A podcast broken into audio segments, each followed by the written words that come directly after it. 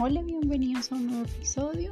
Este es el cuarto y último episodio de COVID-19. El día de hoy hablaremos sobre la vacunación y todos los mitos que se han relacionado eh, con esta.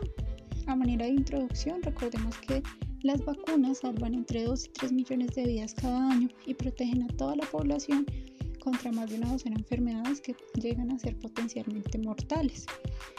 Gracias a la vacunación, Recordemos que en 1980 se erradicó la viruela y actualmente se está en vías de erradicar la poliomielitis. Recordemos también que la vacuna o una vacuna es cualquier preparación que tiene como fin generar inmunidad contra una enfermedad, estimulando la producción de anticuerpos o en palabras coloquiales la producción de defensas de nuestro cuerpo contra esa enfermedad. Eh, una vacuna puede ser un microorganismo muerto o atenuado o partes de ese microorganismo para que nuestro cuerpo pueda reconocer eh, pueda reconocerlo y poder actuar correctamente si se expone a la enfermedad. El método más habitual para la administración de las vacunas es por medio de inyección, aunque también se puede hacer por vía oral. Sin embargo, pues en el caso de COVID-19 es por medio de inyección. La máxima prioridad en vacunas es la seguridad. Y pues esto no es diferente cuando se habla de vacunas contra el COVID. Todas las vacunas deben pasar por tres fases de estudio cuando están pues en ensayo clínico antes de que sean aprobadas para el uso a toda la población. ¿Qué es lo que se busca en estas fases? Garantizar la seguridad y la eficacia de la vacuna. La eficacia es la capacidad que tiene una vacuna para proteger contra la enfermedad. Ahí en esas fases también se va a estudiar cuáles pueden ser los, las reacciones adversas, cuántas dosis se necesitan, cuándo debe administrarse, a qué personas, en qué edades. Todo eso se estudia en esas fases eh, del, del ensayo clínico. Entonces las vacunas que se están desarrollando contra el COVID-19 siguen estas mismas fases. Lo que pasa es que estas fases se han solapado la una con la otra y por eso es que se ha generado con mayor rapidez en comparación con otras vacunas. También otra de las ventajas es que no es el primer coronavirus que causa una epidemia. Recordemos la epidemia de SARS y de MERS, entonces ya se ha venido como en un estudio de estos tipos de coronavirus que también facilitaron que el proceso del desarrollo de las vacunas pues, fuera un poco más rápido en comparación de otras. Eh, y la tecnología usada para las vacunas de ARN mensajero se empezó a desarrollar también hace más de 10 años. Recordemos que las vacunas de ARN mensajero lo que hacen es como instruir a nuestras células para que produzcan la proteína que se encuentra en la superficie del virus, que en este caso eh, pues causa COVID-19. Entonces, las células que crean esa proteína no hacen que enfermemos, sino que ayuda a que nuestro cuerpo pues produzca una adecuada respuesta de defensa o respuesta inmunitaria similar a la que ocurre en cualquier otra infección. Entonces, eh, las vacunas lo que hacen es ayudar al sistema inmunitario a identificar y combatir el virus. No va a debilitar ni sobrecargar nuestro cuerpo, ni hará que caigamos en, pues, en la enfermedad. Eso sí, pues la vacuna tendrá ciertos efectos secundarios leves, como dolor en el lugar de la inyección, dolor muscular, incluso fiebre, pero estos tienden a desaparecer rápidamente y estos efectos secundarios no significa que hayamos contraído la enfermedad. Hablaremos rápidamente de algunas de las vacunas que se han generado y que ya pues están en aplicación. Esto es una visión general, más dirigida como tal a la población em, en, en general, valga la redundancia, y no tanto como al personal de salud. Una de las vacunas es pues la de AstraZeneca, que es un tipo de vector viral, lo que significa que el virus ha sido genéticamente modificado.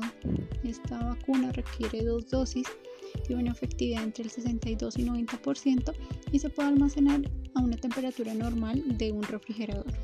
La otra vacuna es Moderna, Em, esto ya es de tipo ARN, que es un fragmento del código genético del virus.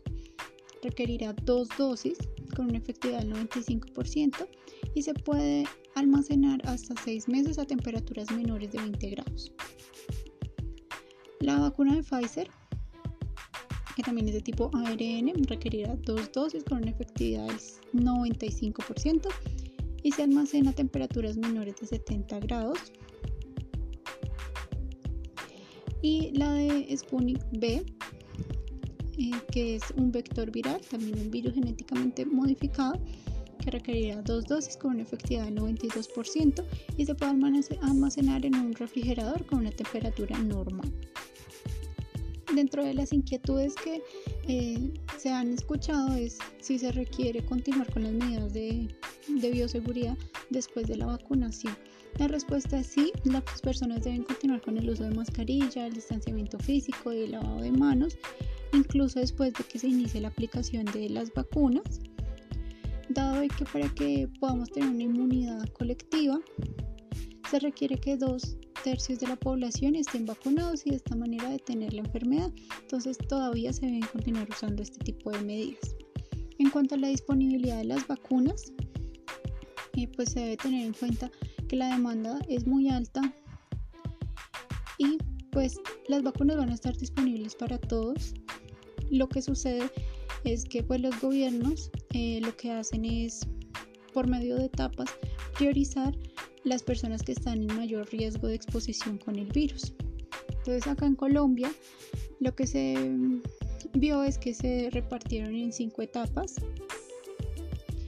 Eh, la primera etapa pues tendrá en cuenta los trabajadores de salud que están pues en la primera línea de atención a pacientes de COVID y la población del mayor 80 años. En la segunda etapa personas entre los 60 y 79 años, trabajadores de salud de segunda y tercera línea. En la tercera etapa, población entre los 16 y 59 años con comorbilidad y profesores de preescolar, básica primaria, secundaria y educación media. En la cuarta etapa, cuidadores institucionales y poblaciones en ocupaciones y situaciones de alto riesgo, no mencionadas pues previamente. Y en la etapa 5, personas entre los 16 y 59 años que no tienen ninguna comorbilidad. Otra de las dudas que se genera es si las personas que ya tuvieron la enfermedad pues deben ser vacunadas. Pues aún falta mucho por saber sobre el COVID-19 y lo que se ha visto es que pues mirando el riesgo-beneficio, la idea es que las personas que ya tuvieron el virus eh, se vacunen porque pues aún no sabe con exactitud quienes sí generan anticuerpos o no después de haber tenido la enfermedad y por cuánto tiempo. Entonces es mejor que estas personas pues se vacunen. Eh, otras ya de mitos que han salido es la vacunación y los microchips. Pues recordemos que las vacunas solamente sirven para proteger a las personas de enfermedades que pueden eh, provocar incluso la muerte. No se utilizan microchips en las vacunas y otro también de los mitos es el uso de células humanas. Eh, las vacunas pues durante su desarrollo y durante sus ensayos no se mm, realizan en fetos humanos abortados ni nada por el estilo, ni contienen células de fetos humanos abortados eh, las vacunas. Tampoco se ha visto que la vacuna afecta en la fertilidad en los estudios que hasta ahora se han realizado.